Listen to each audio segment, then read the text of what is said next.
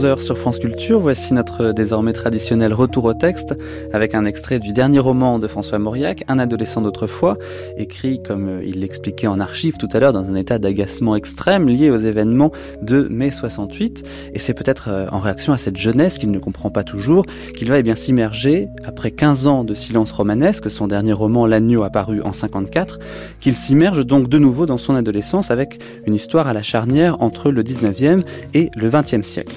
Très beau euh, dernier roman donc de François Mauriac, parfaitement construit, d'une écriture simple, une écriture relativement moderne aussi. Dernier roman achevé car un autre suivra, Maltaverne, qui ne comptera à la mort de l'écrivain que 76 pages.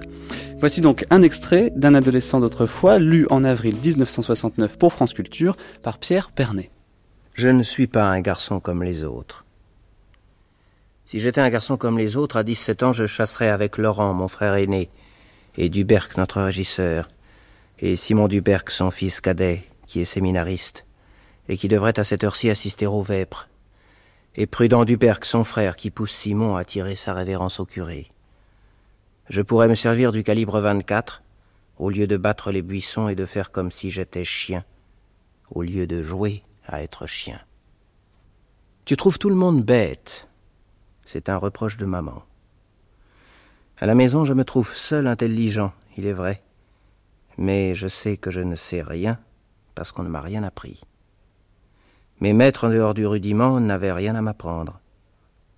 Mes camarades l'emportent sur moi pour tout ce qui compte à leurs yeux. Ils me méprisent et ils ont raison de me mépriser. Je ne pratique aucun sport, je n'ai pas plus de force qu'un poulet. Je rougis quand ils parlent des filles et s'ils se passent des photos, détournent la tête. Pourtant certains me montrent de l'amitié, et même plus que de l'amitié. Ils savent ce qu'ils feront, ils ont déjà leur place. Mais moi, je ne sais pas ce que je suis. Je sais bien que tout ce que prêche M. le doyen, que tout ce que croit ma mère, ne colle pas à ce qui existe réellement. Je sais bien qu'ils n'ont aucun sens de la justice. J'exècre la religion qu'ils pratiquent. N'empêche que je ne peux pas me passer de Dieu. C'est cela qui me rend en profondeur différent de tous les autres. Et non que je joue à être le chien et que je bats les buissons au lieu de chasser avec Laurent, avec Prudent et avec Simon Duberc, et que je ne suis même pas capable de me servir du calibre 24. Tout me paraît idiot de ce que raconte monsieur le doyen et de la manière dont il le raconte. Et pourtant, je crois que c'est vrai. J'oserais écrire pour moi-même.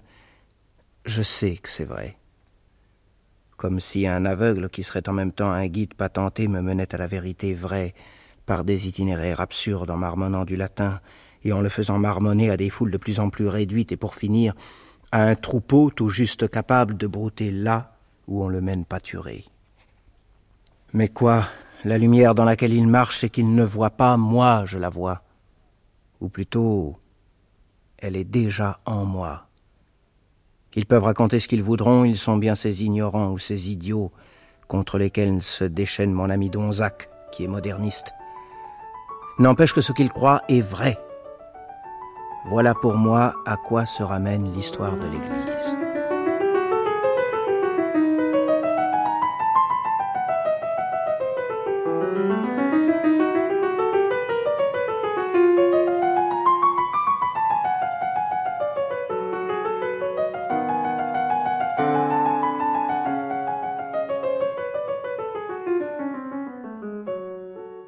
Que sera-ce quand j'aurai plus de souvenirs que si j'avais mille ans, comme dit Baudelaire? Quel monstrueux état sera la vieillesse de l'homme que je suis? C'est ce qui me fait croire que je mourrai jeune. Non, ce n'est pas vrai. Je ne crois pas que je mourrai jeune. Je ne crois pas que je doive jamais mourir. Je me sens incroyablement éternel. Donc voilà comment tout s'est passé à partir de cette conversation avec le curé et de la promesse que je lui fis de parler à Simon, de vaincre son silence par une lettre dont les lignes essentielles étaient déjà dans mon esprit et à laquelle il ne pourrait pas ne pas répondre. Je descendis vers la Hure, qui est le ruisseau de Maltaverne et où je savais que Simon pêchait. Il était quatre heures, j'avais en passant pris à l'office une grappe de raisin. Il y avait un peu de rosée parce que la prairie est un ancien marais. Je remarquai que la bordure d'Aune, pourquoi ne pas donner aux zones leur nom d'ici, les Vergnes, la bordure de Vergne paraissait bleue. Les grillons, les sauterelles que j'effrayais, la chaude odeur de marécage, le bruit de la série de Monsieur Duport, un chaos de charrettes sur la route de sort, toutes les sensations de cette minute sont en moi à jamais. Je ne m'en dépêtrerai jamais, si vieux que je vive. Je ne voyais pas Simon à l'autre extrémité de la prairie, mais je l'entendais. Dissimulé par des vergnes, je m'assis au bord de l'eau, sachant que, comme il suivait le lit de la hure, frappant dans les souches pour faire sortir les brochets et les assèges, il finirait par arriver à ma hauteur et qu'il ne pourrait pas ne pas me parler. Alors commencerait le grand jeu. L'endroit où j'étais assis était un tapis de menthe. Des libellules fauves et bleues volaient autour des osmondes que maman appelle des fougères mâles. Un jour de vacances en septembre, où j'aurais pu être occupé comme le sont les autres garçons de dix-huit ans. En réalité, de quoi sont-ils occupés? Je n'ose même y arrêter ma pensée. Mais moi, à ce moment-là, quel était ce démon ou cet ange qui me possédait Ou ce comédien? Mais alors qui me soufflait mon rôle? Qui me le faisait repasser avant d'entrer en scène? J'entendais à intervalles réguliers l'éclaboussement de l'eau quand Simon faisait un pas, et tout à coup je l'aperçus entre deux vergnes. Il était en costume de bain, horriblement blanc, de cette blancheur qui m'a toujours rendu insupportable la vue d'une nudité comme celle-là, de cette ossature paysanne bâtie en force, et en même temps comme atrophiée par la vie intellectuelle que subit ce pauvre Jacou le croquant à moins que ce soit les signes apparents de la virilité, l'aspect velu du mâle qui me fasse horreur. Mais je ne m'arrête jamais à des questions de cet ordre ayant pris le pli dès mon plus jeune âge d'y voir de mauvaises pensées. Quand Simon fut à ma hauteur, je lui criai À de chasse Il se retourna, s'exclama Oh pardon sauta sur la rive et passa en hâte une culotte par-dessus son caleçon mouillé, enfila son chandail. Il n'avait pas sa soutane, cela me frappa. Je lui dis de continuer à pêcher, mais il avait fini, il n'y avait rien. Les gens du bourg venaient au petit matin lever leur nas. Il ne me regardait que brièvement et détournait les yeux, à la fois pressé de s'en aller et j'ose l'écrire parce que c'est vrai et que personne jamais ne le lira, hors Donzac, sous mon charme.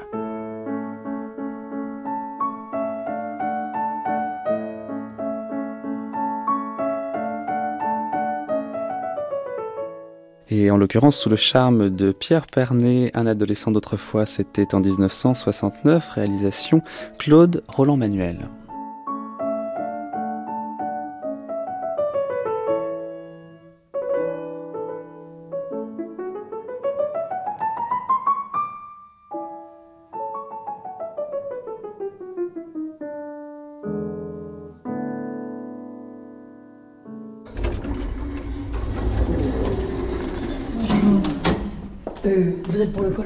Non, non, pas du tout. Moi, je suis aux archives. Ah bon, excusez-moi.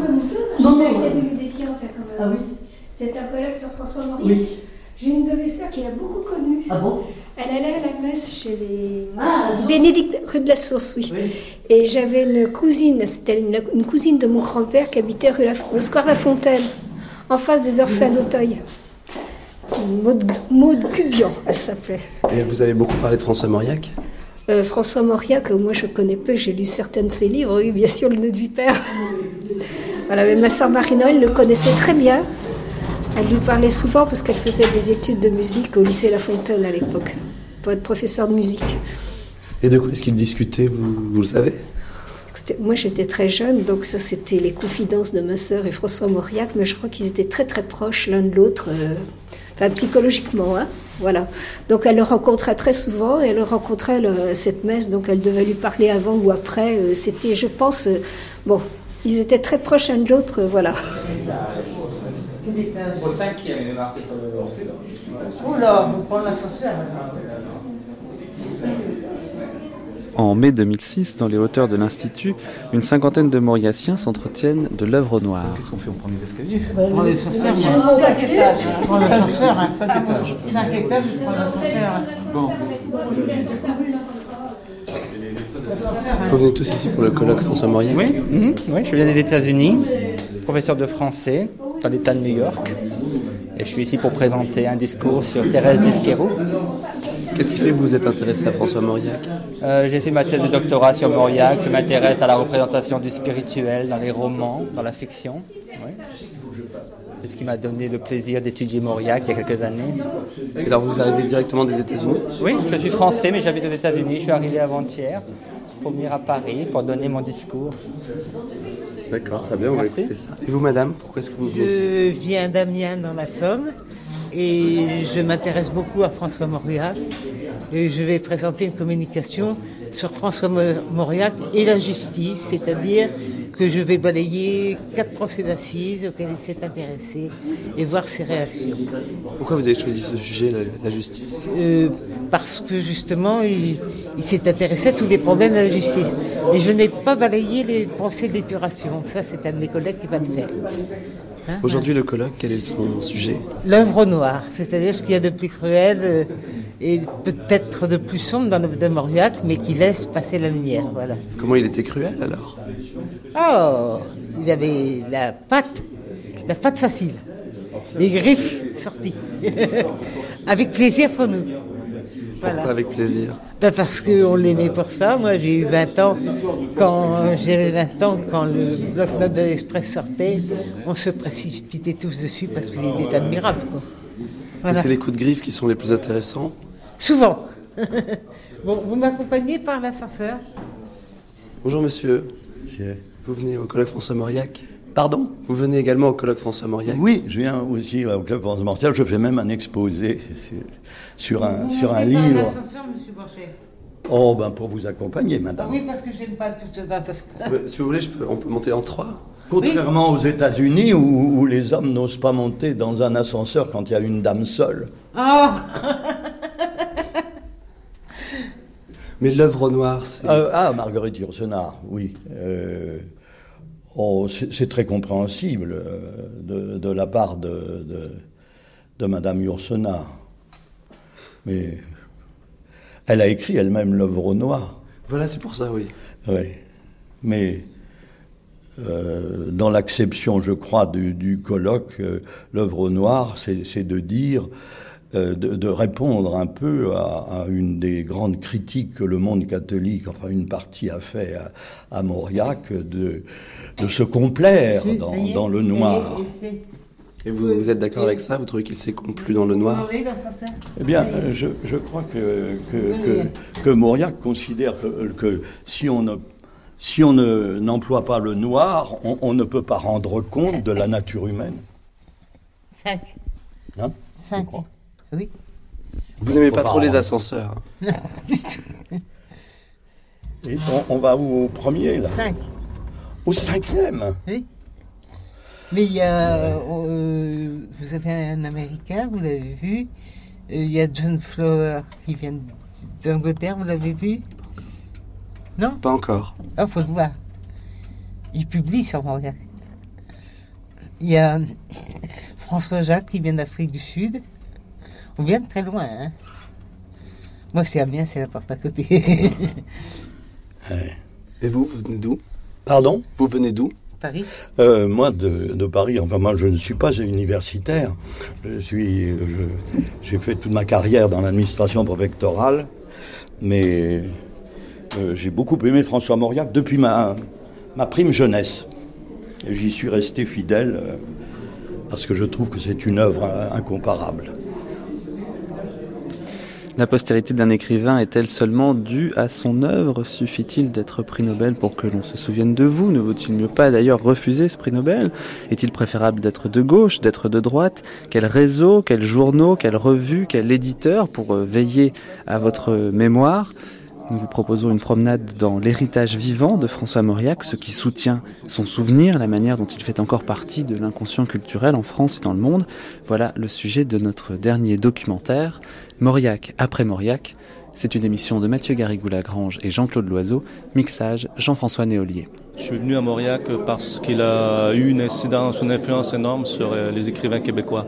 Alors, je suis canadien moi-même, ça s'entend. Philippe Motet. Et euh, je, je, projette de travailler euh, sur, euh, sur ce phénomène assez important de l'influence de Mauriac dans les lettres québécoises, et nommément sur, euh, sur l'œuvre d'Anne Hébert.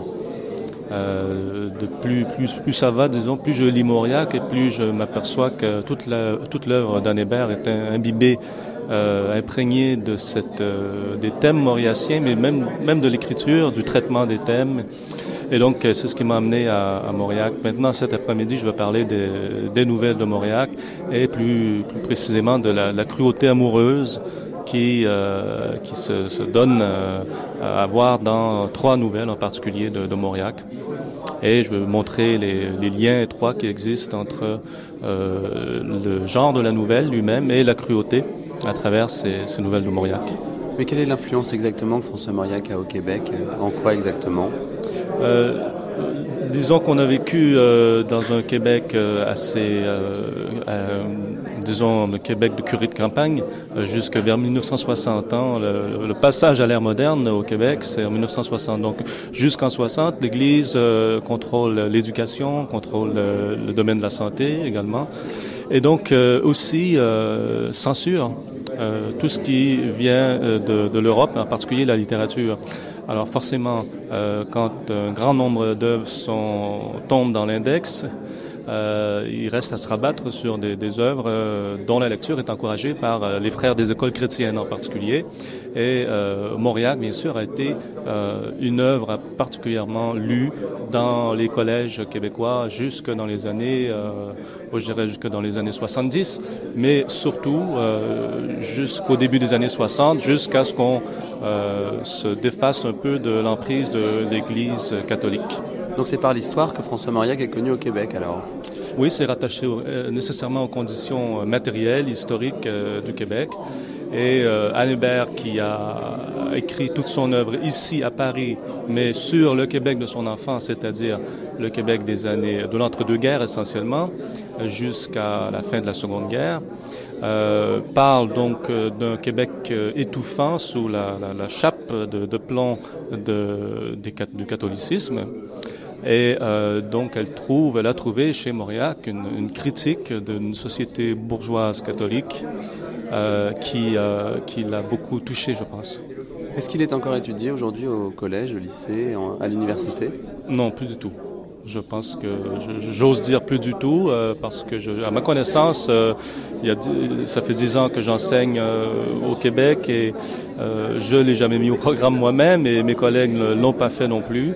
Euh, donc, euh, je doute fort qu'il soit encore à, la mode dans quelques collèges que ce soit. Hein, vraiment depuis depuis peut-être 75, 1975. Donc, depuis au moins un quart de siècle, il, il a disparu des tablettes et il est tombé dans une sorte de purgatoire en quelque sorte. Et vous-même, pourquoi ne pas l'avoir mis alors euh, au programme?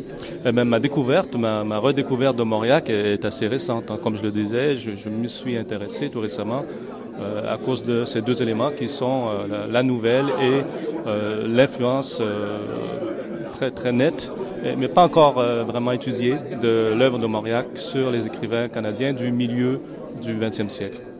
Et alors la nouvelle, c'est pas non plus euh, ce qu'on étudie beaucoup chez François Mauriac, il y en a beaucoup euh, Il y en a pas énormément. À ma connaissance, euh, il y en a neuf, dont regroupés en deux recueils, hein, les, trois récits en 1929 et les plongées en 1938.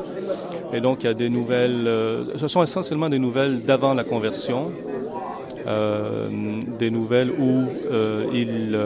D'avant les années 30 alors oui, c'est ça, des années 20 hein, euh, jusqu'à 29 à peu près, jusqu'au moment de sa conversion, et donc euh, qui parle assez directement des, des problèmes euh, déchirants euh, de cœur qu'il a connus lui-même euh, dans ces années 1926 et 27. Et pourquoi, selon vous, utilise-t-il ce traitement par la nouvelle et pas par le roman? Eh ben, lui-même s'explique là-dessus en disant que euh, ces histoires auraient pu donner lieu à des romans, mais euh, il se sentait trop près de, du sujet pour euh, se lancer dans l'écriture très longuement. Donc, il a préféré évacuer, je pense, certaines hantises personnelles, certains, certaines difficultés qu'il connaissait par une écriture assez brève, assez lapidaire, assez, assez cruelle aussi, comme je vais essayer de le démontrer cet après-midi. Vous connaissez beaucoup de gens ici dans ce colloque? Je connais essentiellement des spécialistes de Giono, puisque je suis moi aussi spécialiste de Giono. Et c'est Jean-François Durand, l'organisateur, qui m'a qui incité à travailler sur Mauriac, ce que j'ai fait volontiers pour les raisons que je vous ai données. Et quelle est l'atmosphère de ce colloque aujourd'hui à Paris? Euh, ben, Jusqu'à présent, disons, c'est assez, assez jeune encore comme colloque. Je trouve que l'atmosphère est bonne. Euh, assez jeune, c'est-à-dire? Assez jeune, c'est-à-dire que, euh, non pas par la moyenne d'âge, mais c'est-à-dire qu'on a commencé il y a trois heures, tout simplement. Et euh, ce que j'ai entendu ce matin m'a ravi. J'ai appris beaucoup de choses, hein, puisque je suis un néophyte, un novice dans, dans le domaine des études mauriaciennes. J'ai appris quand même pas mal de choses là, en attendant les quatre intervenants. Et je sens une convergence d'opinion et ça me, ça me ravit. Ça converge vers quoi? Euh, ça converge vers euh, une, lecture de, de Mauriac euh, plus, plus complexe que ce qu'on en a voulu faire très souvent, c'est-à-dire qu'un Mauriac qui verse dans le prosélytisme. non, Mauriac est quelqu'un qui doutait, hein, je pense, même après la conversion. Et c'est ce qui fait la, richesse de, de, sa pensée de, de chrétien. Alors, on accueille maintenant Gilles Archambault. Bonjour Gilles. Toujours Toujours un plaisir. Est-ce que votre micro euh, fonctionne?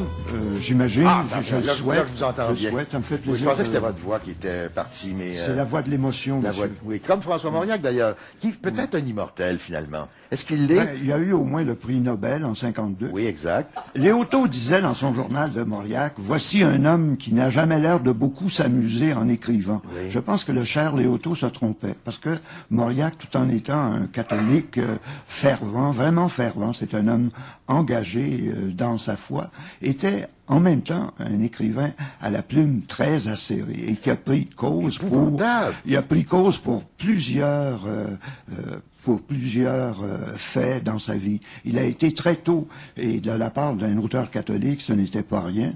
En 36, il a été anti-franquiste, il a été résistant il a été euh, contre la guerre d'Indochine, il a été euh, contre euh, la contre la guerre en Algérie.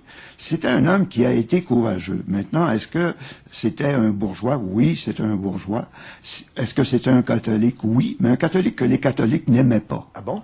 Parce qu'il a toujours, et on a toujours, dans euh, le catholicisme français de droite... Oui, parce qu'ici, on, on toujours encourageait à lire beaucoup ici. Je me souviens qu'on était obligé de faire ça au collège. vous, vous étiez obligé. Obligé, oui. Ah, c'est malheureux parce qu'il y a... Non, non, j'aimais ça, moi. Ah bon, parce qu'il y a autre chose. Je pense que c'est vraiment, c'est vraiment un très bon écrivain. C'était à la fois, voyez, un, poète euh, moyen, un dramaturge convenable, mais un romancier de... Euh, oui, on, ne joue plus son théâtre, mais un romancier de qualité et un polémiste et un, essayiste de première. Bien, merci beaucoup, Gilles Chambaud. Merci d'avoir fait le, tour Mauriac. Et puis, euh, on recommande euh, ce, ce, ce, ce, nœud de vipère, Génétrix, Thérèse d'Esquirou. Il y a, il y a plein. Donc, son, la, collection est complète dans le livre de poche ensemble. Mais c'est vraiment très, très divertissant à lire. Ça, en même temps, c'est un... Oui, oui, je pense. C'est pas, pas c'est pas un pinceau, On ne lit pas en un mot parce que c'est un, c'est une figure importante de la littérature. Parce que, moi, je le lis en tout cas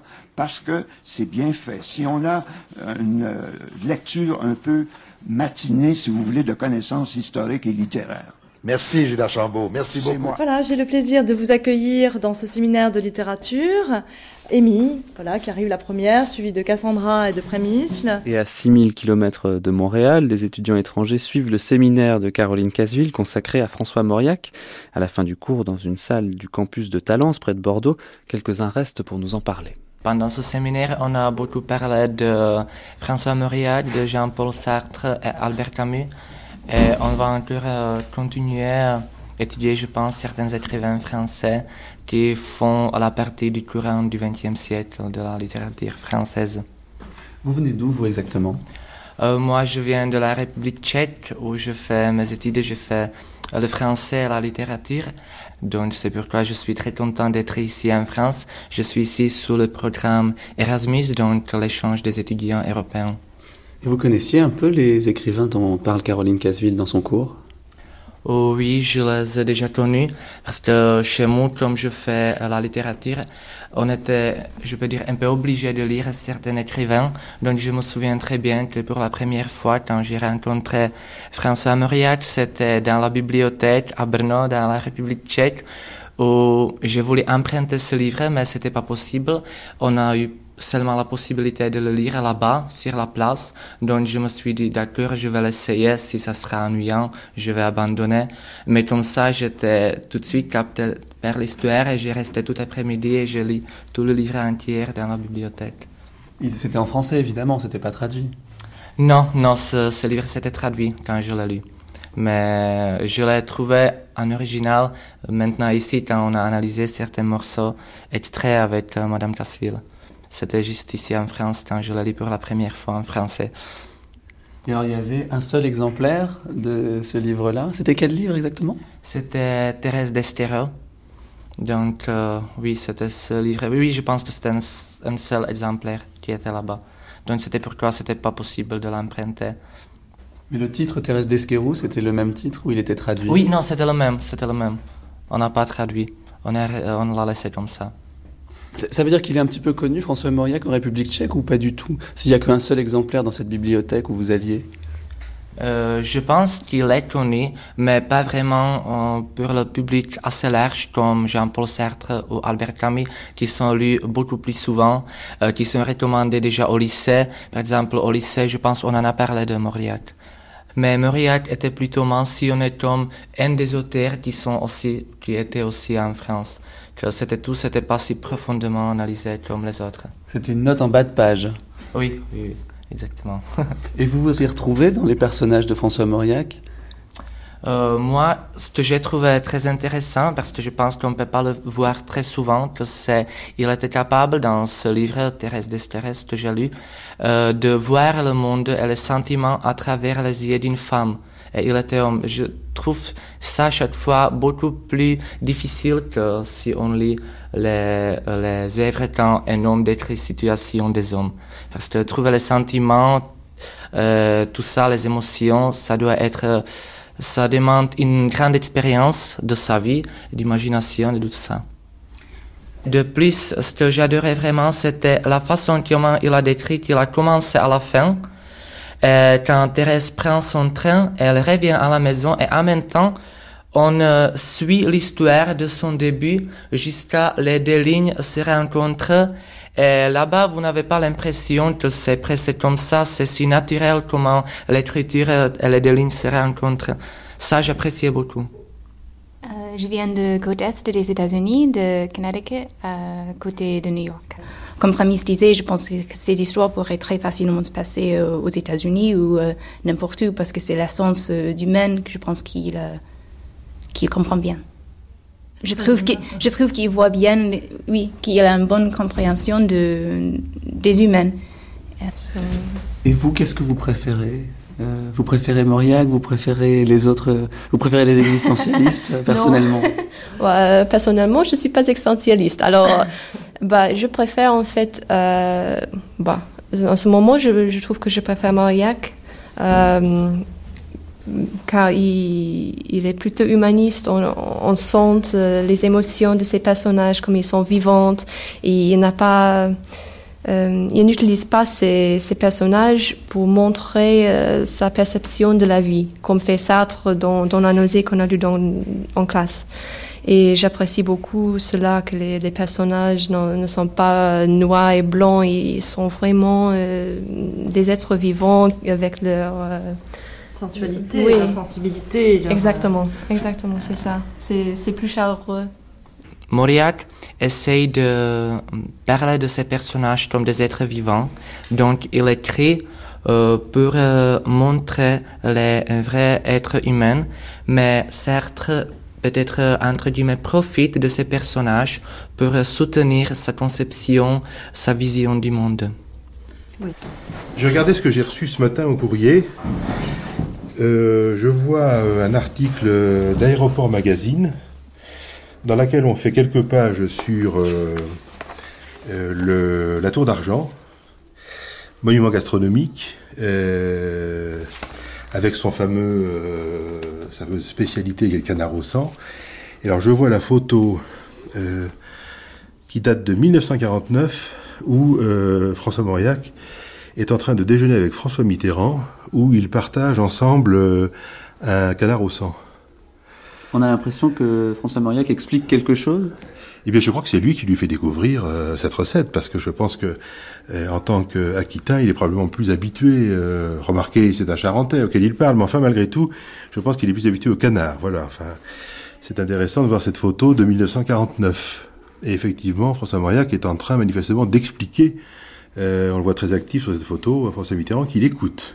Dans les anciens chais de Malagar où il a installé son bureau, le directeur du centre Mauriac, Jean-Claude Rago, consulte la revue de presse des articles consacrés à l'écrivain et les classeurs sont épais. C'est un bon indicateur de l'écho rencontré aujourd'hui encore par le prix Nobel. Voici un éditorial de l'Express euh, où, euh, comme l'écrivait Mauriac dans son cahier noir au pire de l'occupation, nous n'avons rien d'autre à faire qu'à redevenir nous-mêmes le plus vite possible, etc., etc. Donc, les éditorialistes citent très souvent euh, Mauriac. Ça, c'était Denis Jambard, par exemple. Exactement. Il y a des éditorialistes qui sont euh, euh, plus enclins que d'autres à citer François Mauriac, dont le nom revient plus souvent que d'autres?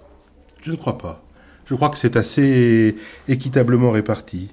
Voici euh, un compte-rendu de, sur l'œuvre poétique de Bernard Delvaille, ou évidemment, qui est fait par Xavier Rosan. Euh, où l'on cite euh, Mauriac dès le début de l'article. Et là, à côté, maison de famille, un lien tenace. Qu'est-ce que c'est cet article? Alors là, vous avez dans la maison française des reportages réguliers qui se font sur des maisons euh, un peu repérées, de personnages célèbres ou d'hommes illustres, dont des écrivains.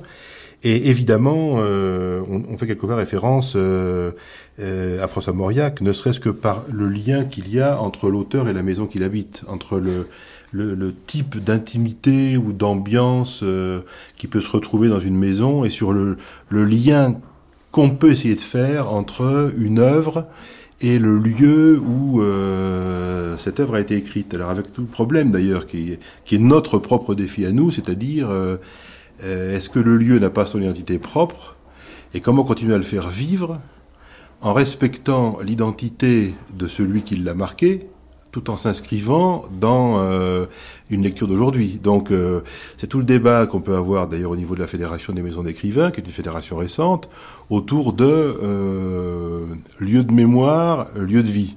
C'est-à-dire comment éviter le mausolée, c'est-à-dire la maison totalement poussiéreuse dans laquelle on ne touche plus, il y a une sorte de, sacralisation et de et on, présente presque des reliques, donc la maison est complètement datée. Ou alors, à l'inverse, euh, on oublie l'identité de son illustre euh, propriétaire et on y fait mille choses qui n'ont plus de rapport avec son œuvre. Donc, le, débat, c'est comment trouver le croisement entre respect de l'œuvre, rayonnement de l'œuvre, et en même temps inscription dans, dans une lecture actuelle. Euh, voilà, c'est-à-dire euh, à la fois euh, lieu de retrait et lieu de forum, lieu d'intimité où on vient se retirer pour réfléchir, et en même temps, à un moment de l'année, lieu de rencontre où on peut au contraire provoquer les points de vue, comme pour les vendanges de Malaga, événement qu'on reconduit d'année en année au au début du mois de septembre, au mois des vendanges bien entendu, et où là, sur des phénomènes de société, on invite de, grands écrivains, universitaires, journalistes, historiens, pour les faire se confronter sur un thème euh, de société. Euh, sur, sur lequel Mauriac s'est probablement exprimé, mais où il est intéressant de voir aujourd'hui ce qu'on peut en dire. À qui revient aujourd'hui de gérer la postérité de François Mauriac? Est-ce à la famille? Est-ce aux chercheurs qui travaillent sur ces textes? Il y a trois associations de Mauriaciens aujourd'hui. Chacune d'elles revendique une façon de le célébrer. Chacune édite une revue, parfois concurrentes, souvent en désaccord entre elles, et au milieu de cela, pièce maîtresse dans un dispositif euh, mémoriel et objet de divers enjeux symboliques, la maison de Malagar. Jean-Claude Rago de nouveau. François Mauriac est décédé en 70. Ses, ses, quatre enfants, quelques années plus tard, ont décidé de faire don de ce domaine euh, en fait, j'allais dire à Jacques Chamodelmas, euh, qu'il connaissait bien, puisque euh, à la fois Claude, le fils aîné, avait été le secrétaire du général de Gaulle à la Libération, et puis que Jean, le, cadet, avait été journaliste AFP. Accompagnant De Gaulle pendant de, de, très très nombreux voyages un peu plus tard. Donc on est dans une configuration un peu particulière où le propriétaire, c'est le conseil régional Aquitaine, et où euh, le gestionnaire est une association, le Centre François Mauriac de Malagar, dont le conseil d'administration comporte euh, des élus locaux, euh, de nombreux Mauriaciens, la famille, euh, des personnes qualifiées et les grandes institutions culturelles de, de Bordeaux. Donc Jean-Claude Rago, cette maison n'a pas été léguée par la famille immédiatement après la mort de François Mauriac Ah non, je pense que la famille a continué à y venir régulièrement pendant les vacances, et puis je pense qu'il y a eu une époque à laquelle elle s'est rendue compte que le, coût d'entretien euh, de ce domaine devenait un peu compliqué pour la famille à supporter. Il y avait des gros problèmes de toiture, etc. Et il a été décidé de euh, faire cette donation en 86, mais uniquement le domaine lui-même, les bâtisses et les 5 hectares, et la famille a conservé euh, les vignes. Et elle ne les a vendues que quelques années plus tard, 5-6 ans plus tard. À l'époque au groupe Cordier, euh, qui lui-même a revendu ses vignes à Monsieur euh, Merlot il y a maintenant deux ans. Donc euh, le centre dont je, que je dirige gère le domaine, mais malheureusement pas la vigne. Donc je ne suis pas producteur de château Malaga. Et personne n'a pensé à faire un château Mauriac? Est-ce qu'on aurait le droit d'ailleurs de faire un château Mauriac? Alors en l'occurrence, euh, le, le, la vigne voisine, c'est du château Malagar. Euh, ce nom est, est euh, autorisé, bien entendu, pour euh, les, les, exploitants actuels. Et entre parenthèses, ancienne propriété de François Mauriac. Quoi qu'il arrive. Alors, on a le droit de reprendre ce nom, là, de François Mauriac, pour en faire du vin ou autre chose? Non, justement, le lieu, c'était le, le, le, nom, c'était l'appellation du lieu, et pas l'appellation de l'homme. Donc je ne pense pas qu'on puisse aujourd'hui, les ayants droit n'accepteraient pas que le nom de Mauriac soit attribué à un produit, quel qu'il soit. Bah, C'est-à-dire la rupture, elle est venue du fait que les, les enfants de François Mauriac ont donné euh, Malagar à, à l'Aquitaine. Régine de Forges, petite fille par alliance de l'écrivain. Et pour les petits-enfants qui ont été mis devant le fait accompli, ça a été vraiment euh, quelque chose de très très difficile à vivre. Et pourquoi est-ce qu'ils l'ont donné? Pourquoi ne pas le garder dans la famille alors que euh, certainement euh, des gens comme vous, par exemple, se seraient euh, fait un plaisir de reprendre cette maison? Et justement, justement, il n'y avait que moi qui pouvais euh, euh, entretenir cette maison. Et déjà, je m'étais servi de Malagar pour en faire le lieu de la bicyclette bleue, puisque le Montillac de la bicyclette bleue, c'est Malagar. Il y avait des gens qui commençaient à venir à Malagar parce que c'était l'endroit de la bicyclette bleue. Donc, si vous voulez, il y avait risquait d'y avoir une confusion. Non, moi je trouve que c'est très très bien qu'ils aient, aient fait ça, parce que finalement ça reste un, lieu euh, uniquement François Mauriac. Et euh, ce qu'on en a fait, ce que la région en a fait, ce que les gens qui s'en occupent en ont fait, moi je l'ai visité il y a, il y a, il y a moins d'un mois, c'est vraiment très très très bien. Et c'est tout, c'est un grand, un grand hommage qui est rendu à l'œuvre de François Mauriac. Et puis surtout, j'étais très touchée parce que ce sont des gens qui aiment cette maison. Et cette maison, elle a encore l'air de vivre, ce qui est quand même euh, assez, assez étonnant. Votre oncle Jean Mauriac dit que Malagar est mort Non, c'est pas vrai. Non, non, c'est pas vrai. Euh, François Mauriac dit, dit, lui-même disait que tant que Malagar vivrait, euh, quelque chose des Mauriac euh, continuerait à vivre, et je crois qu'il a raison. Vous auriez été un écrivain plus classique, peut-être plus dans la lignée de François Mauriac, ça aurait posé moins de problèmes? Ça, c'est une question qu'il faut poser à la famille Mauriac.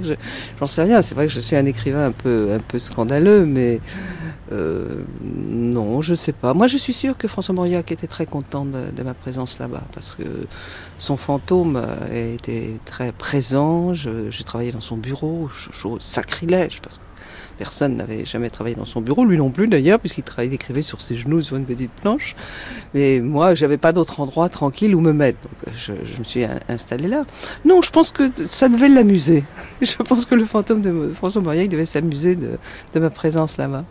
Un peu comme si finalement il y avait euh, une, ce que la famille dit qu'il faut faire quand on est un Mauriac, et puis finalement ce que lui aurait pensé de cette attitude-là, par exemple Peut-être, mais c'était un peu, un peu le, diable dans le bénitier, si vous voulez. Donc, ce côté un peu, un peu scandaleux, mais, mais en même temps très, très sincère. Puis cet, cet amour en commun qu'on a des, écrivains et des, des, livres, ça, je crois que si j'avais eu le plaisir de, de le connaître, c'est quelque chose que nous aurions partagé. Est-ce qu'avec vos enfants à vous, vous, euh, avez envie de transmettre quelque chose? Ah ben, notre fille euh, Léa, c'est-à-dire l'arrière-petite-fille de François Mauriac, a décidé qu'elle rachèterait Malagar. Et pour elle, alors là, elle était petite, pourtant elle avait 6 ans, ça a été vraiment un drame. Hein. on ne peut pas évoquer Malagar devant elle sans qu'elle se mette à pleurer. Hein. Donc euh, c'est assez pénible pour tout le monde. Et elle, elle y va de temps en temps. La date des obsèques de François Mauriac n'a toujours pas été fixée. Le Conseil des ministres qui se réunit ce matin évoquera sans doute la mémoire du grand écrivain. Il est possible aussi qu'il décide du caractère des obsèques de l'académicien. Après le Conseil des ministres, M. Chavandelmas doit du reste se rendre au domicile parisien de M. François Mauriac, avenue Théophile Gautier, tout près de la maison de la radio, donc, pour s'incliner devant la dépouille mortelle de l'écrivain. Yves Morosi, France Inter.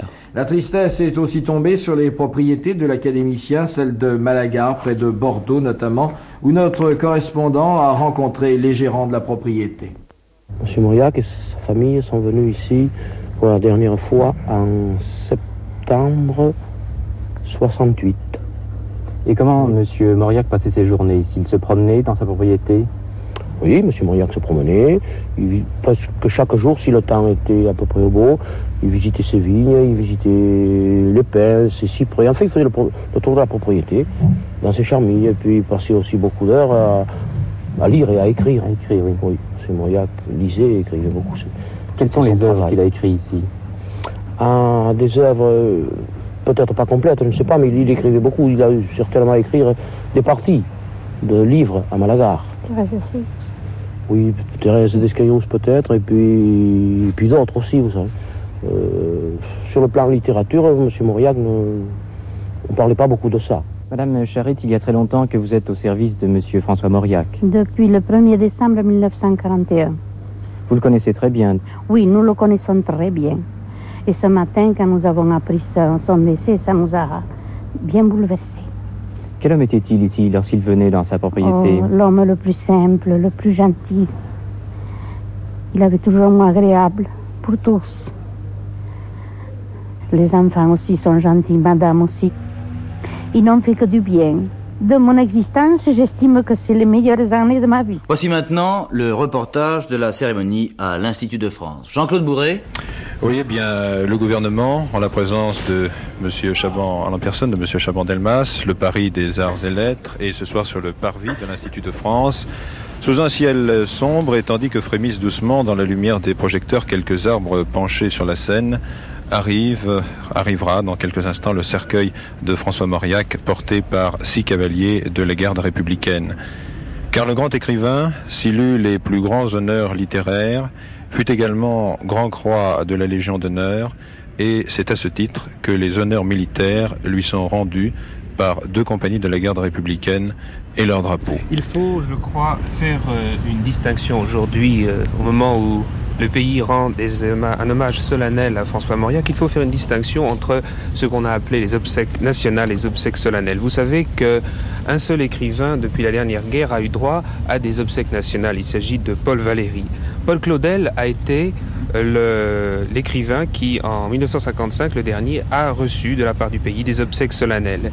Et depuis 25 euh, ans, des obsèques nationales ont par quatre fois été euh, décernées à quatre Français. Il s'agissait des maréchaux Leclerc et Delattre de Tassigny, du savant Frédéric Joliot-Curie et du ministre, de l'ancien ministre et président Édouard Herriot. Il faut rappeler que depuis euh, la libération, euh, six personnalités des arts et des lettres ont reçu euh, cet hommage suprême du pays. Vous parliez de Paul Valéry, il y a eu ensuite Paul Claudel, il y a eu aussi Colette et deux grands artistes, le peintre Braque et l'architecte Le Corbusier. Il faut rappeler que chaque fois, ce fut dans un lieu différent. Pour Paul Valéry, sur l'esplanade du palais de Chaillot. Pour Paul Claudel, devant Notre-Dame. Pour Colette, dans son cher palais royal. Pour Braque, devant la colonnade du Louvre. Pour Le Corbusier, dans la cour carrée du Louvre. À l'instant, une dernière, une ultime gerbe vient d'être apportée et sur le ruban tricolore qui la barre, ces simples mots le président de la République. Monsieur Pompidou avait déclaré, lorsqu'il avait appris la perte de François Mauriac, le, la France vient de perdre, a-t-il dit, un très grand écrivain et un très grand esprit qui exerçait une haute autorité morale. Et après le président de la République, d'autres personnalités ont tenu à rendre hommage à François Mauriac. Ainsi, le général de Gaulle avait-il envoyé un message de sympathie à la famille de François Mauriac. Le Premier ministre lui-même, M. Chaban-Delmas, avait déclaré saluer dans le général de Gaulle, en parlant de François Mauriac, l'homme providentiel dont la France avait besoin pour survivre à la guerre et la liberté au totalitarisme. Et il ajoutait Ses jugements sur les hommes et les choses ont été rarement démentis par les faits, sa foi en Dieu faisait le reste. C'est la musique de la gendarmerie mobile qui commence les premières mesures de la marche funèbre de Beethoven, tandis que normalement le, la dépouille mortelle du grand écrivain devrait maintenant apparaître sur le parvis de l'Institut de France. Il y a dans les deux tribunes beaucoup d'émotions. Face à nous, le président Chaban-Delmas ainsi que toute la tribune, Madame Mauriac, sont debout et écoute religieusement cette musique qui s'envole sous les vertes frondaisons penchées sur la scène. Il suffit d'entendre monter du fond de soi-même l'appel d'une espérance libératrice, celle-là même qui au soir de sa vie cher Mauriac, récompensa le vieillard Siméon. Avec vous, nous pourrons ce soir s'abstenir ensemble, lumière pour éclairer les nations et gloire de ton peuple. C'était un discours de M. Edmond Michelet, ministre d'État chargé des Affaires culturelles. M. Michelet qui était visiblement très ému, d'ailleurs vous l'avez entendu. A noté d'ailleurs que pendant son discours, Mme Mauriac a essuyé furtivement quelques larmes. Ainsi s'achève la cérémonie officielle. Il va y avoir encore euh, présentation des armes, minutes de silence et sonnerie aux morts. Mais la cérémonie maintenant est terminée. Le cercueil de François Mauriac va rester ici même sur cette place jusqu'à minuit. Et la foule de ses admirateurs, qui est de l'autre côté de la scène, pourra défiler.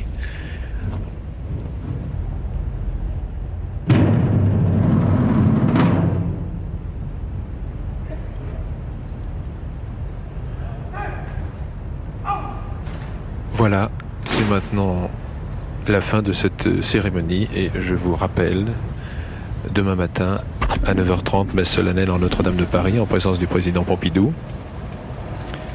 C'était en direct sur France Inter et France Culture, Paul-Louis Mignon, Jean Pézieux, Jean-Claude Bourré. Est-ce que vous vous souvenez, Michel Suffrand, de l'enterrement de François Mauriac? Je, je, je, suis allé à Notre-Dame simplement, euh, j'étais dans, dans, le, dans la foule recueillie. Euh, je n'étais pas suffisamment proche euh, de la famille pour aller plus loin. Je, je m'en serais bien gardé, mais euh, je sais que cela m'a été une, une, une, infinie tristesse, euh, la disparition de Mauriac. Mais nous avons gardé, Colette, ma femme et moi, euh, des relations jusqu'à sa propre disparition avec quelqu'un que j'associais étroitement à Mauriac et qui lui était étroitement associé, qui était Madame Mauriac, euh, l'épouse de François Mauriac, qui était une femme extraordinaire de, de discrétion, de finesse, de dévouement. C'était peut-être pas très facile de vivre avec ce créateur englouti dans son œuvre, quand même englouti. Ce n'est pas vrai. C'est une calomnie dont je me rends coupable. il ouvrait des brèches dans son œuvre, il regardait le monde. Et je me dis aujourd'hui, s'il y avait un Mauriac dans la France un peu misérable, en comédie un peu affligeante que nous donne le pouvoir, quel qu'il soit, hein, euh, et, le monde lui-même, s'il y avait le regard d'un Mauriac ou d'un André Frossard hein, ou d'un Bernanos sur, sur, sur ce monde-là, peut-être que nous aurions effectivement une conscience plus aiguë euh, du réel de la vie et de ce qui compte. Mauriac était quelqu'un qui regardait le monde sans préjugés, et surtout sans préjugés de classe, avec un regard lucide et libre. Ce qui me frappe chez lui finalement, c'est sa jeunesse. Oui, Mauriac est jeune. Il, son dernier livre s'appelle Un adolescent d'autrefois. Il remet les pas dans celui du jeune garçon qu'il était. Et ce n'est pas, ce n'est pas pour rien que c'est son dernier livre. Je remarque son retour au roman, euh, qu'il avait abandonné depuis presque une vingtaine d'années. Mais en même temps, cela montre qu'il est cet homme émerveillé et étonné par le monde. Cet homme qui n'a pas de jugement préétabli, qui n'est pas enfermé dans un carcan d'idées et de théories, qui regarde le monde avec, je ne dis pas émerveillement, fatalement, parfois c'est avec angoisse, mais toujours avec ce regard d'enfant qui pour moi est, est la condition essentielle du romancier et du créateur.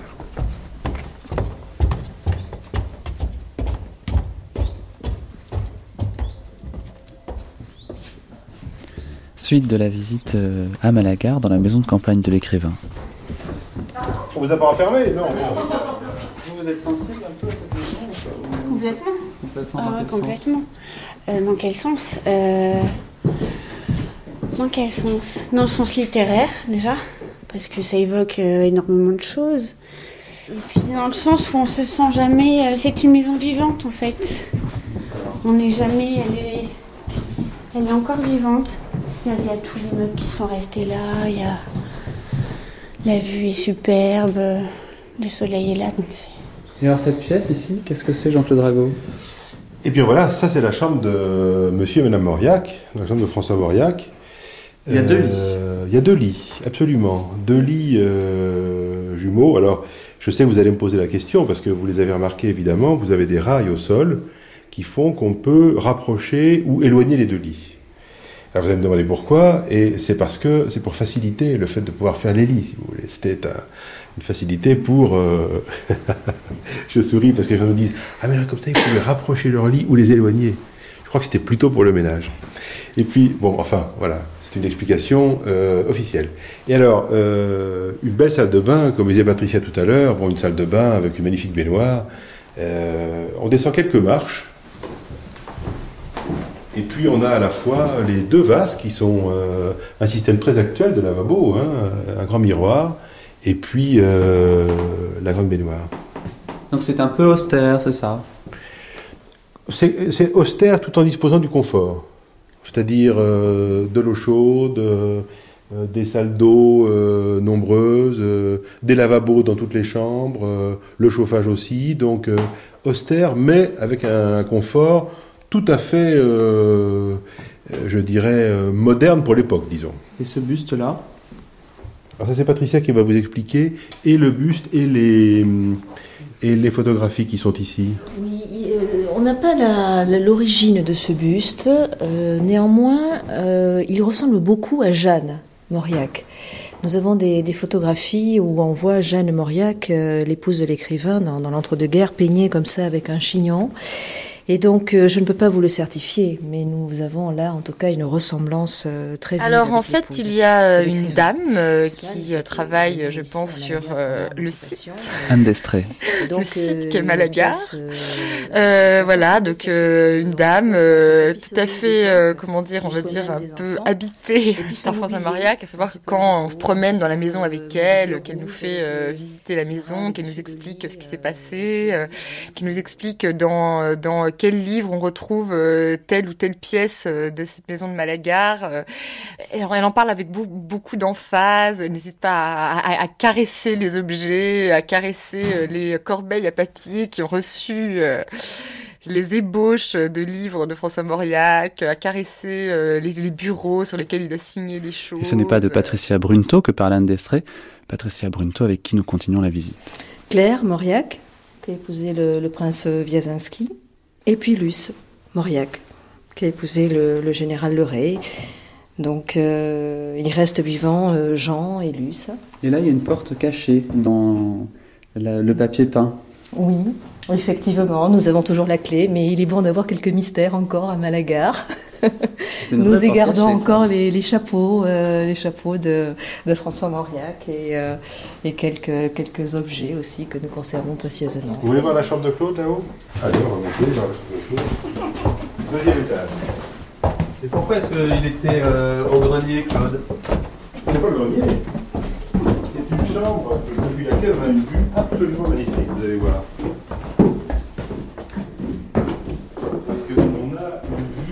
trois directions.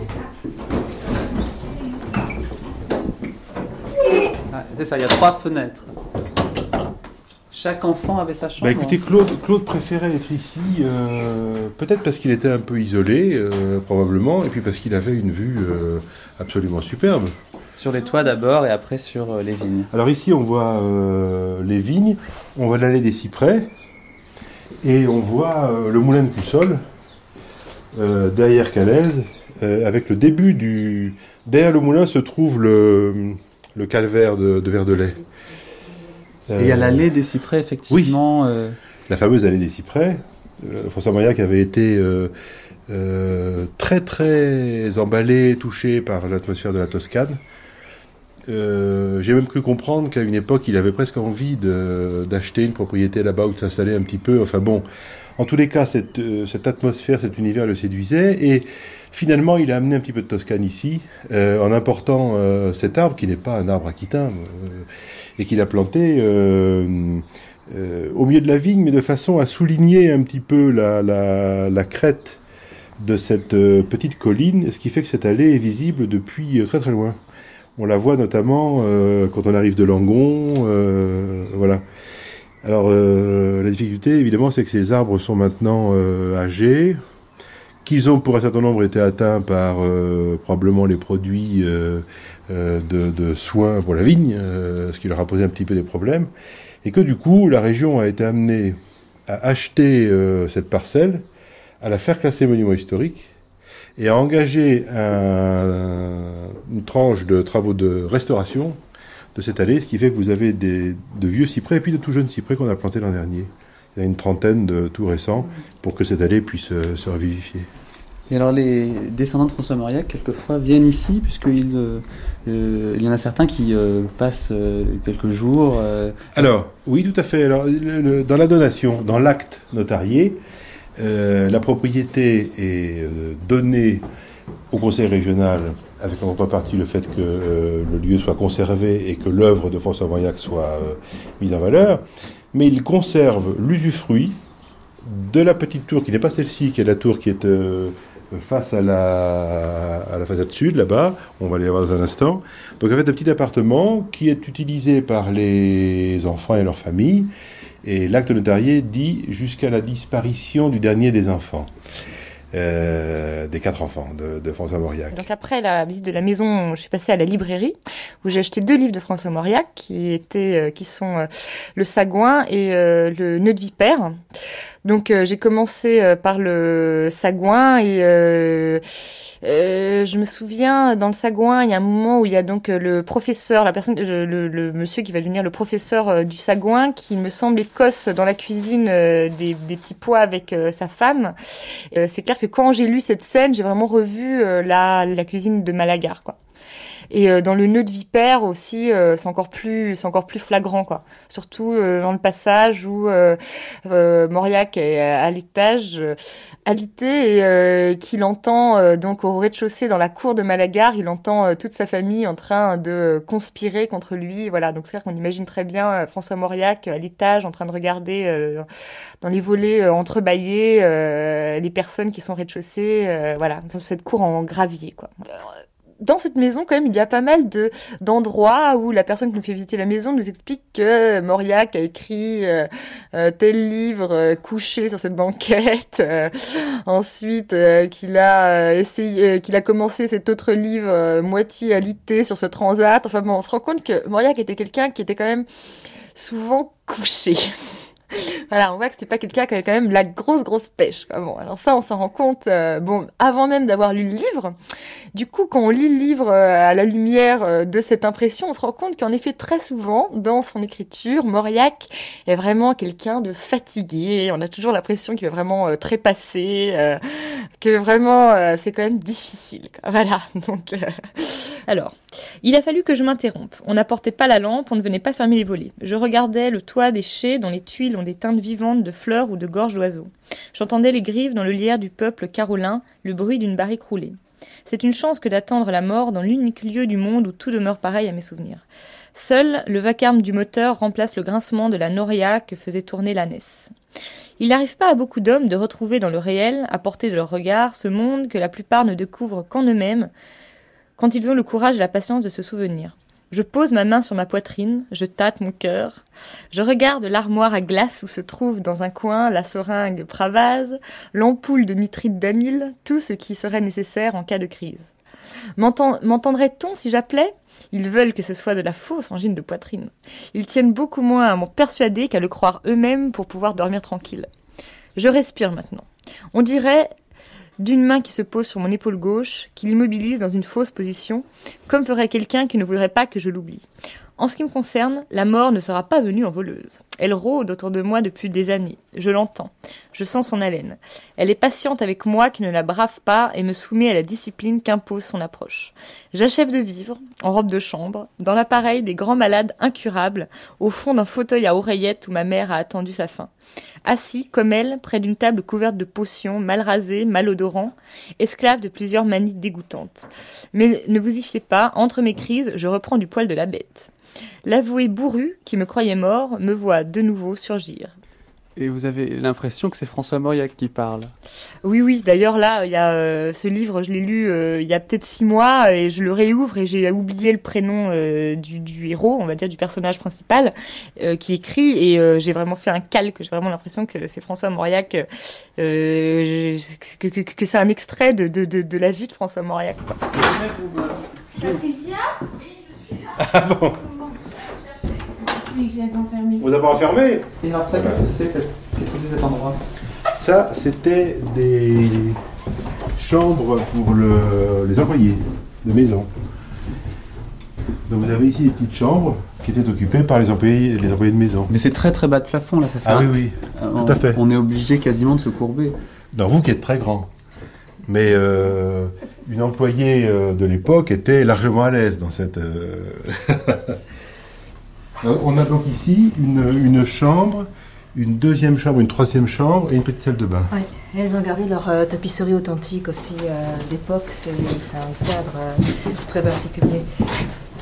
Et donc c'est là que vivaient un, certain nombre d'employés de Malagar et l'une, je crois, après a témoigné euh, sur la manière dont euh, se passait ici la vie oui. Euh, Alors, au service de François Mauriac. Vraisemblablement, il faut savoir que la famille Mauriac venait ici à Malagar généralement avec Catherine Beckler, qui était la, la gouvernante des enfants. accompagnée aussi parfois d'un chauffeur. voilà, il y avait sinon en permanence sur la propriété trois ménages qui vivaient, le couple de régisseurs et ainsi que deux, deux familles. Euh, une famille, euh, effectivement, euh, donc habitait à la partie de l'accueil, donc, et effectivement, il y a eu la, sortie du livre Malagar, Mon Malagar de Lucienne Saint-Zel, et Lucienne Saint-Zel a vécu, mais Pas ici, plutôt dans la partie réservée donc à l'accueil aujourd'hui. Autrefois, c'était un logement de, personnes travaillant sur la propriété. Oui, il y a peut-être un, seul point dans ce, dans ce, légendaire et tous ces témoignages et tous ces témoins qui sont, qui, qui sont au service, en quelque sorte, très gentiment, du grand écrivain. Euh, il y a ce témoignage il y a quelques années d'une employée de Malagar, qui donc n'appartient pas euh, à, un point de vue de l'extérieur. Jean-Claude Bonnet. Et en même temps, c'est assez terrible parce que euh, elle, voit, elle voit François Mauriac comme quelqu'un de lointain, comme le, avec une espèce de différence de classe qui est assez, assez dure à lire en fait. Et en même temps, on comprend très vite aussi que euh, lui se préserve comme écrivain. Il, est vrai qu'il n'a pas, euh, il n'a pas, il, il, a, il, un, pas un rapport euh, au problème matériel de la maison, donc au, personnel, aux choses. Il a un rapport poétique au paysage et un rapport vif aux enfants et, aux gens de la famille. Mais le reste, on voit très bien qu'il qu'il l'envisage d'un point de vue lointain qui pourrait apparaître condescendant, mais qui est sans doute euh, plutôt euh, le, retrait euh, d'un écrivain qui, qui, veut se protéger, en fait. Donc Madame Saint-Zel, cet employé, c'est un peu l'oublié de la PME François Mauriac, enfin de la PME Malagar. Oui, ben, c'est-à-dire il est très bien qu'elle se soit exprimée sans qu'on lui demande d'une certaine manière, et c'est très bien qu'il y ait tout à coup comme effet d'optique quelque chose qui, qui vienne vraiment d'ailleurs, et c'est ce qui est saisissant dans ce livre. Euh, mais bon, alors là, on tombe dans le, grand thème immémorial des, grands hommes vus par les domestiques. Euh, alors, il y a des domestiques qui ont souvent fait des, révélations absolument sidérantes et des, euh, et des choses. Là, on peut pas dire que ce soit le cas. Simplement, c'est un problème d'optique. C'est un problème que tout à coup, on voit. Euh, il y a un regard qui, n'est pas dans la symbiose familiale, qui est un peu du dehors.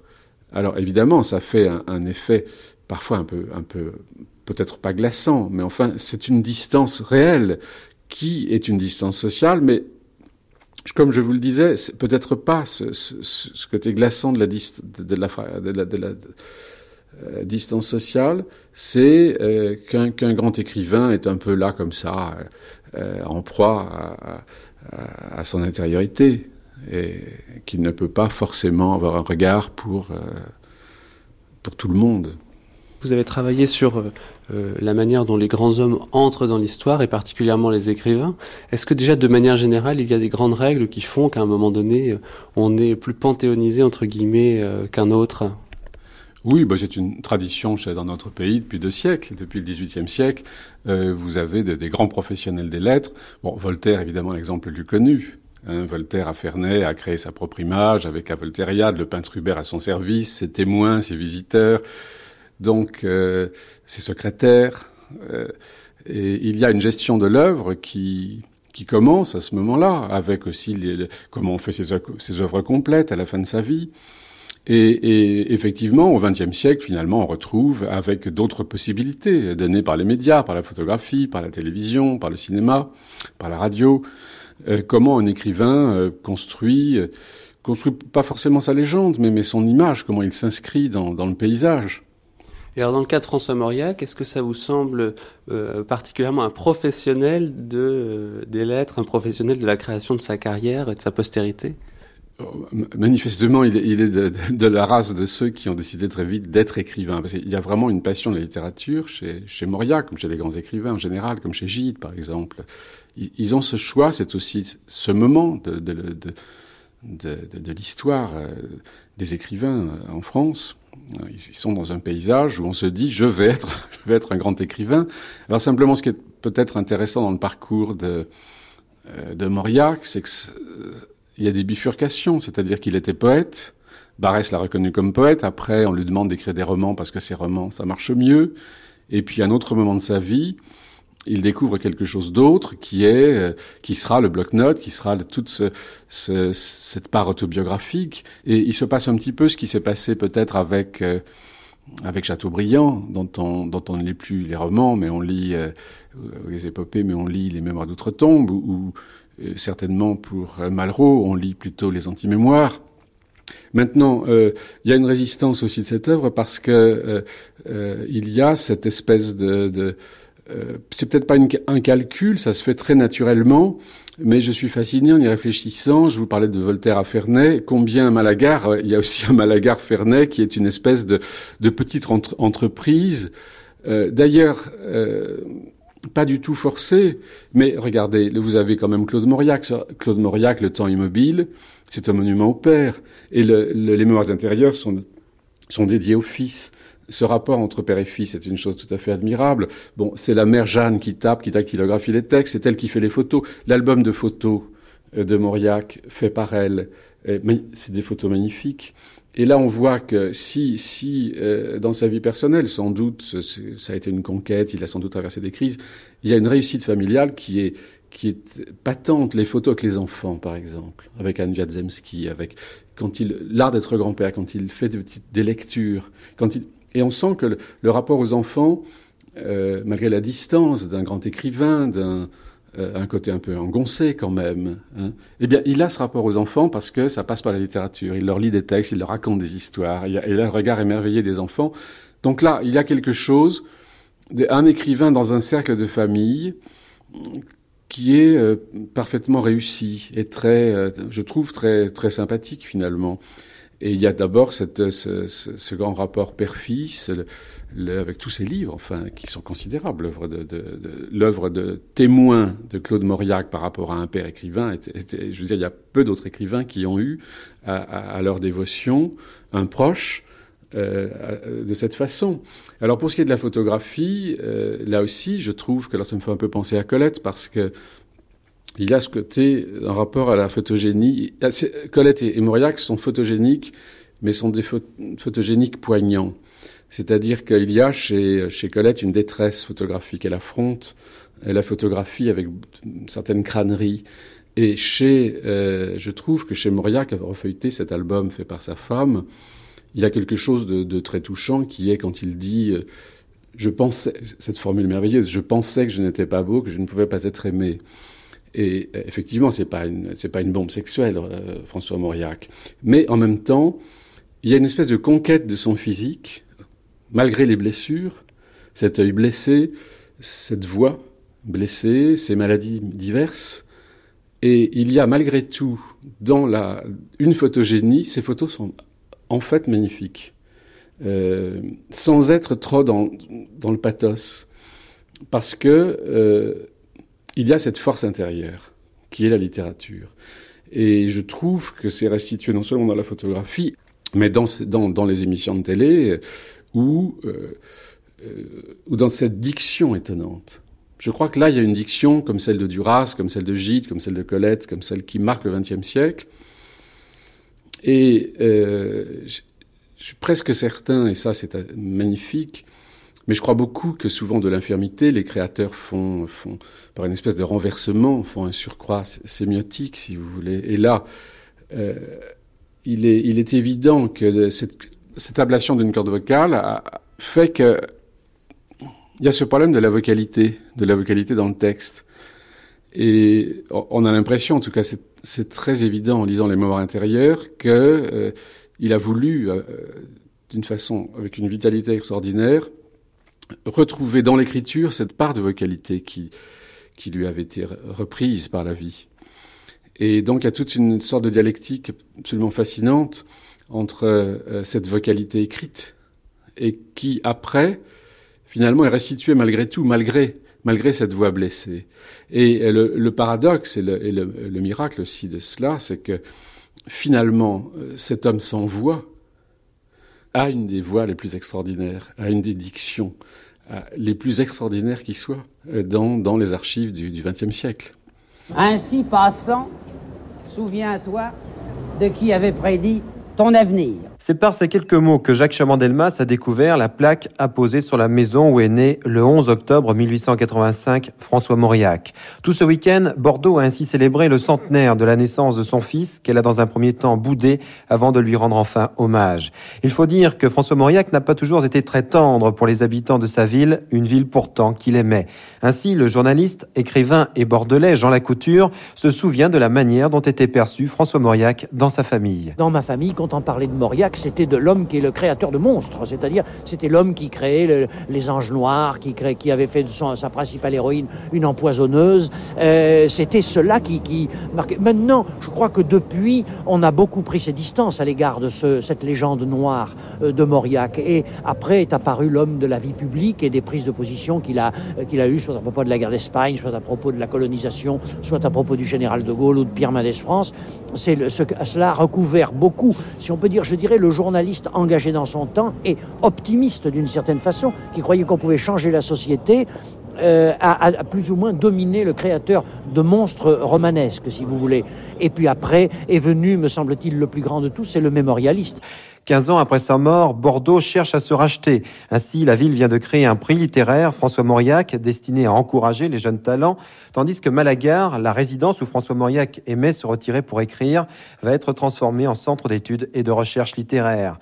Par-delà sa mort, François Mauriac prend donc aujourd'hui sa place véritable, la mort qui ne l'obsédait pas, François Mauriac. Ce que j'ai à dire aux hommes lorsque je suis si près de quitter la terre, c'est éloignez-vous un peu ne faites plus de bruit.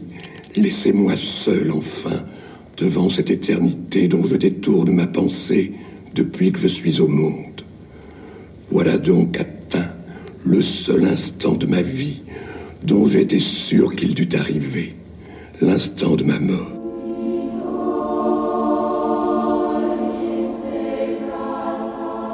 Pense que les Aquitas sont très attachés au, troisième, c'est-à-dire Montaigne, Montesquieu et, Mauriac.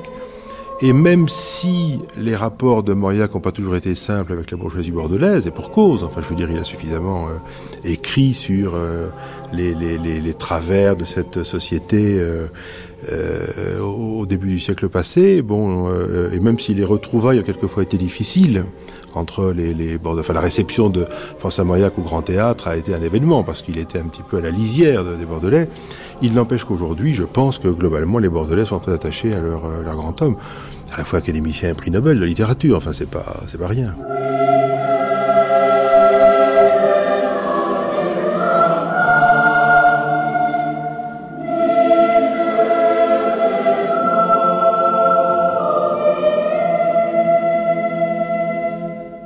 Jean-Claude Bonnet, nous sommes ici tout près de la Bibliothèque nationale de France, euh, qui euh, est installée quai François Mauriac. C'est plutôt le quai François Mauriac qu'on a installé à côté de la Bibliothèque euh, nationale de France.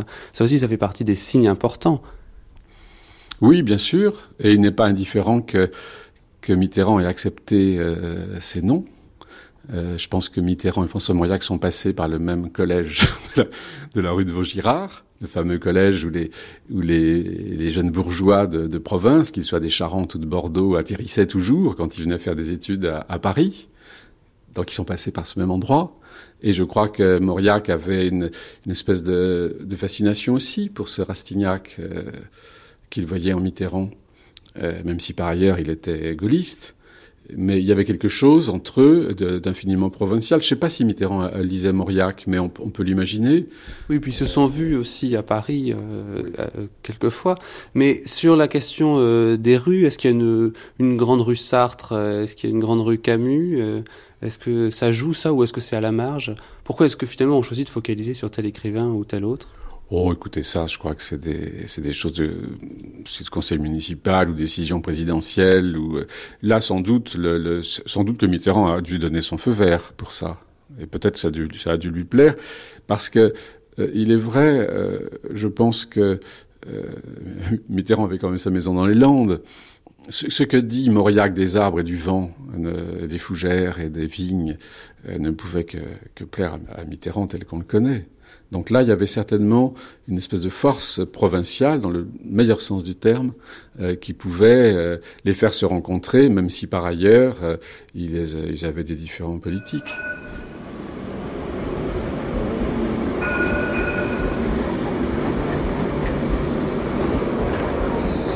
François Mauriac parle beaucoup du, du tramway pour Talence. Oui, oui, c'est l'ancien tramway. C'est celui que j'ai connu moi-même quand j'étais enfant.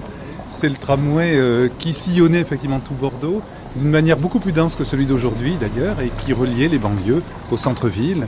Donc le tramway pour Talence, puisqu'il mm, y avait euh, un des hauts lieux de la famille à Talence, le château Lange, qui était une propriété de la grand-mère euh, Mauriac, où la famille allait régulièrement. C'est maintenant aujourd'hui en plein cœur de la ville de Talence, mais à l'époque c'était déjà un petit peu champêtre. On franchissait les boulevards, donc on sortait de la ville, donc déjà on avait un petit avant-goût de, l'arrière-pays.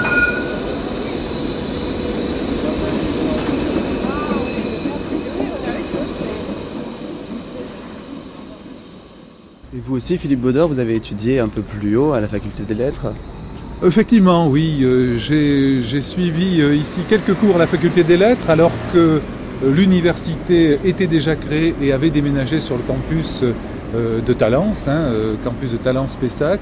Mais euh, pendant quelques années encore, certains enseignements, notamment les enseignements de chinois et ceux de russe que je suivais, se déroulaient ici, dans des amphithéâtres d'ailleurs, qui étaient encore les amphithéâtres tels que Mauriac les avait connus.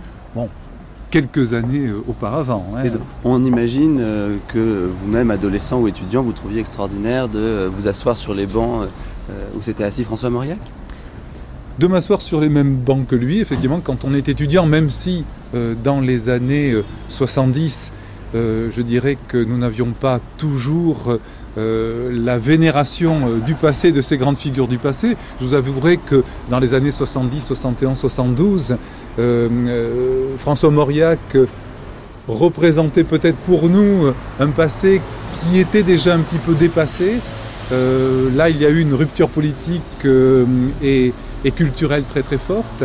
Mais quelques années auparavant, lorsque j'étais euh, élève au lycée Montaigne, effectivement, euh, ce qui m'avait particulièrement touché, c'était de retrouver dans certains textes parmi les plus beaux de Mauriac euh, l'évocation du cours Victor Hugo, de la grosse cloche, c'est-à-dire l'évocation de ces lieux d'enfance à lui qui, par hasard, se trouvaient être aussi mes lieux d'enfance à moi. Et cette conjonction, effectivement, m'avait touché. C'est peut-être la première forte rencontre avec, avec Mauriac, dont encore une fois, dans les années 60 et 70, un certain nombre euh, d'éléments pouvaient me séparer. Les étudiants bordelais, en mai 68 par exemple, euh, ou au cours d'autres événements politiques un peu majeurs, euh, ne se sont pas sentis une filiation particulière avec François Mauriac et n'ont pas lu peut-être plus avidement ses écrits ou ses bloc-notes? Après 58, et je dirais surtout au moment de 68, euh, le contexte avait beaucoup changé, les aspirations des étudiants aussi, et ce que pouvait représenter François Mauriac pour cette jeunesse-là, en grande partie aussi. Bah, dire moi j'ai vécu toute la, toute la période de mai 68, donc là ça s'est passé moins bien, parce que euh, à ce moment-là, bien entendu. Pierre Wiazemski, petit-fils de l'écrivain. Bien sûr, oui. Pourquoi? Bah, parce que moi j'étais euh, j'étais au quartier latin euh, au train de faire le clown et que lui évidemment euh, il il l'était pas et que j'ai retrouvé une lettre j'ai pas là mais un jour en revenant d'une nuit de, de, barricade ou je ne sais quoi il m'avait laissé poser une lettre sur sur sur mon lit pour me dire qu'il me comprenait mieux que ça que, ce à quoi je m'attendais etc tata de enfin une lettre très gentille enfin le soir du 30 mai 68 il est venu me narguer j'avais envie de le taper pourquoi une lettre? Pourquoi ne pas avoir attendu le lendemain pour vous le dire? Je sais pas, parce que c'était un homme de l'écrit. C'est fondamentalement un homme de l'écrit, Mauriac. Et qu'il avait éprouvé le besoin de l'écrire sur le moment. Mais ce qui était gentil, c'est de venir le, déposer dans ma chambre, quoi. En vacances, est-ce qu'il est différent euh, à Malaga, par exemple, des moments où il était à Paris? Il était. Euh, ça dépend des périodes. Parce qu'à la fin, Malaga, il aimait pas parce que pour lui, c'était un, endroit peuplé de morts. Donc, euh, mais les, premières années où, dont je me souviens de moi évidemment, hein, euh, c'était chez lui. Il adorait cet endroit. Il adorait. Il avait une, passion absolument. Euh, et c'est vrai que Malaga est un endroit magnifique. Je ne parle pas de l'intérieur qui est tout à fait banal, une maison bourgeoise, mais le site, le lieu, les paysages des deux côtés, etc., etc. Et il aimait vraiment viscéralement cet endroit. Il était bien dans cet endroit-là.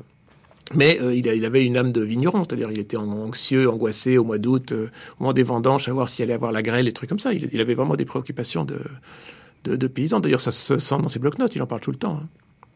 Il vous a transmis ça un petit peu? Enfin, il avait la bah, volonté en tout cas de transmettre un peu cet amour de, de ce lieu-là à ses proches? Non, ça je crois pas alors pour le coup. Non, non, Malagar c'était lui. Oui. Enfin, j'ai pas, j'ai pas du tout cette impression-là. Euh, Malagar, c'était lui. Par contre, il l'a écrit plusieurs fois. Il a dit que Malagar était comme une, comme une femme et qu'elle se, je ne sais plus comment, quelle était la formulation, mais et que Malagar se donnait ou se donnait pas aux, visiteurs. Il y avait des, jours où Malagar il faisait un temps épouvantable, il faisait froid, il faisait humide. C'est que Malagar n'aimait pas la personne qui arrivait. Par contre, il y avait des moments où Malagar était magnifique, resplendissant, etc. Ça veut dire que la personne était acceptée par Malagar. Il en parlait comme, comme, comme d'un être vivant. Oui, ça veut dire que lui, en fait, euh, quand il pleuvait, n'acceptait pas la personne ah, qui mais arrivait. Lui, lui, il supportait personne, euh, Malagar, pratiquement. Il n'y a pratiquement jamais personne n'est venu à Malaga. Quel, quel, il y avait quelques cousins qui venaient une fois comme ça. Le seul écrivain vraiment qui soit venu, c'est Gide, et euh, qui est venu en 39, je crois. Et, malheureusement, il n'y a aucune photo, parce qu'il n'y avait que des intellectuels. Il y avait donc Mauriac François, Mauriac Claude et Gide. Et personne n'a pensé à prendre une photo, ce qui est dommage. Et tous les deux, quand même, se lisaient leurs textes le soir au coin du feu, ce qui devait être assez formidable. Et, euh, mais il euh, n'y a rien. Non, non, sinon, sinon on voyait personne. Mais pourquoi? C'était un, un lieu de famille. C'était un lieu de famille. C'était un lieu où, le, il y avait de temps en temps, il y avait des, des touristes qui venaient. Et il était très gentil. Je me souviens d'une fois de, japonaises qui étaient arrivées. Il leur avait fait des dédicaces somptueuses sur des livres de poche. Et je me souviens que ma grand-mère avait été un peu agacée en disant quand même, François, vous exagérez, de si belles dédicaces sur des livres de poche, etc. Mais lui, il était très content avec ses japonaises.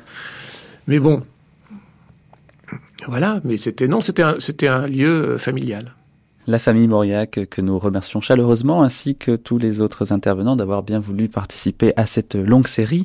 Série qui s'achève aujourd'hui sur l'évocation de la postérité de l'écrivain. Et pour ce qui est de la postérité de cette émission, sachez qu'elle est disponible en podcast sur notre site www.franceculture.com.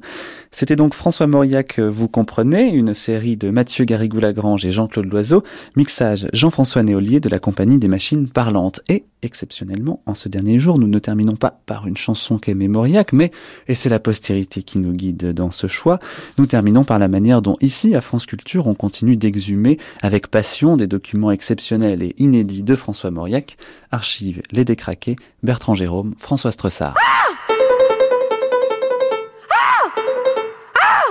Bonjour, les décraqués de 13h30. La chasse aux inédits.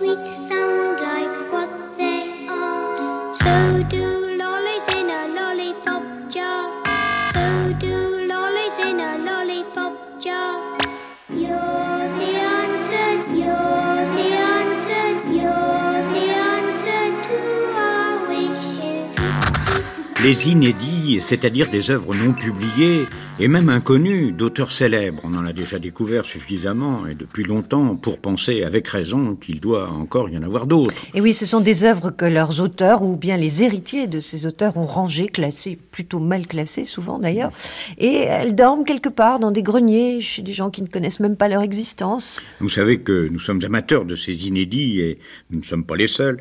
La recherche d'inédits est une véritable chasse, faut bien le dire. Tenez, Jean-Bernard Puy, oui, vient de tomber sur une mine d'inédit de François Mauriac. Jean-Bernard, livrez-nous sans attendre un choix de ces documents. Alors je commence par euh, peut-être euh, ce qu'il y a de plus étonnant. Parce que jusqu'en 27, où il publie Thérèse Esquerou, il n'a pas beaucoup d'argent. Donc euh, il fait des travaux alimentaires. Mhm. Et alors j'ai trouvé dans une fabrique d'objets religieux, la maison Journier frères, des textes euh, qui n'ont pas un grand intérêt, mais bon, comme ça fait partie de l'histoire, j'en ai mené un retrouvé euh, depuis à la bibliothèque diocésaine de Bordeaux. Donc c'est un texte qui aurait été écrit par euh, François Mauriac, jeune. C'est un texte tout à fait technique.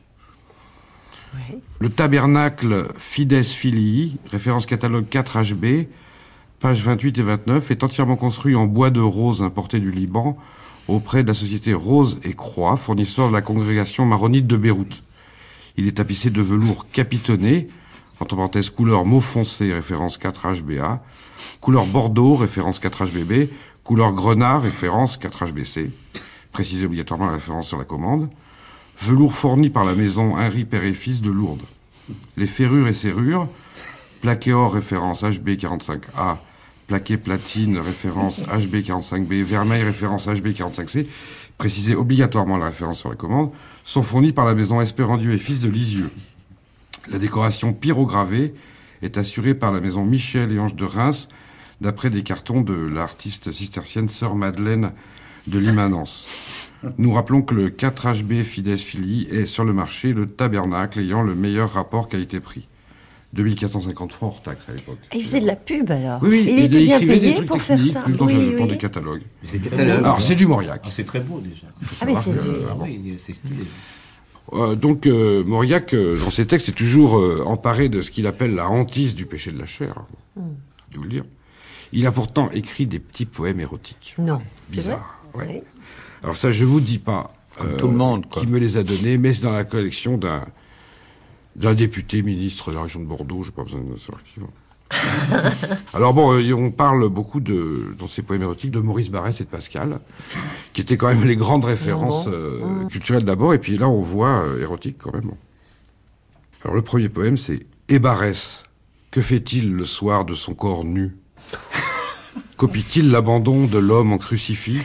Ça, c'est des bonnes questions à se poser. Souffre-t-il de la flèche en son sein ingénu, Saint Sébastien percé ou bien Christ déconfit Est-il sauveur de l'homme au regard charitable ou bien jouisseur gisant dans le sombre du monde Prend-il son sexe en main, le nommant connétable ou bien se punit-il en le traitant d'immonde Et Pascal, frère, ami, en regardant le ciel, homme deux fois vécu, que fait-il de son corps se laisse-t-il aller, désir cicatriciel, à laisser sa semence dans l'immense décor je comprends que ce soit pas très... Non, c'est bien, c'est bien. Ça Alors, j'ai- relativise les choses. Ça hein. relativise. Ouais.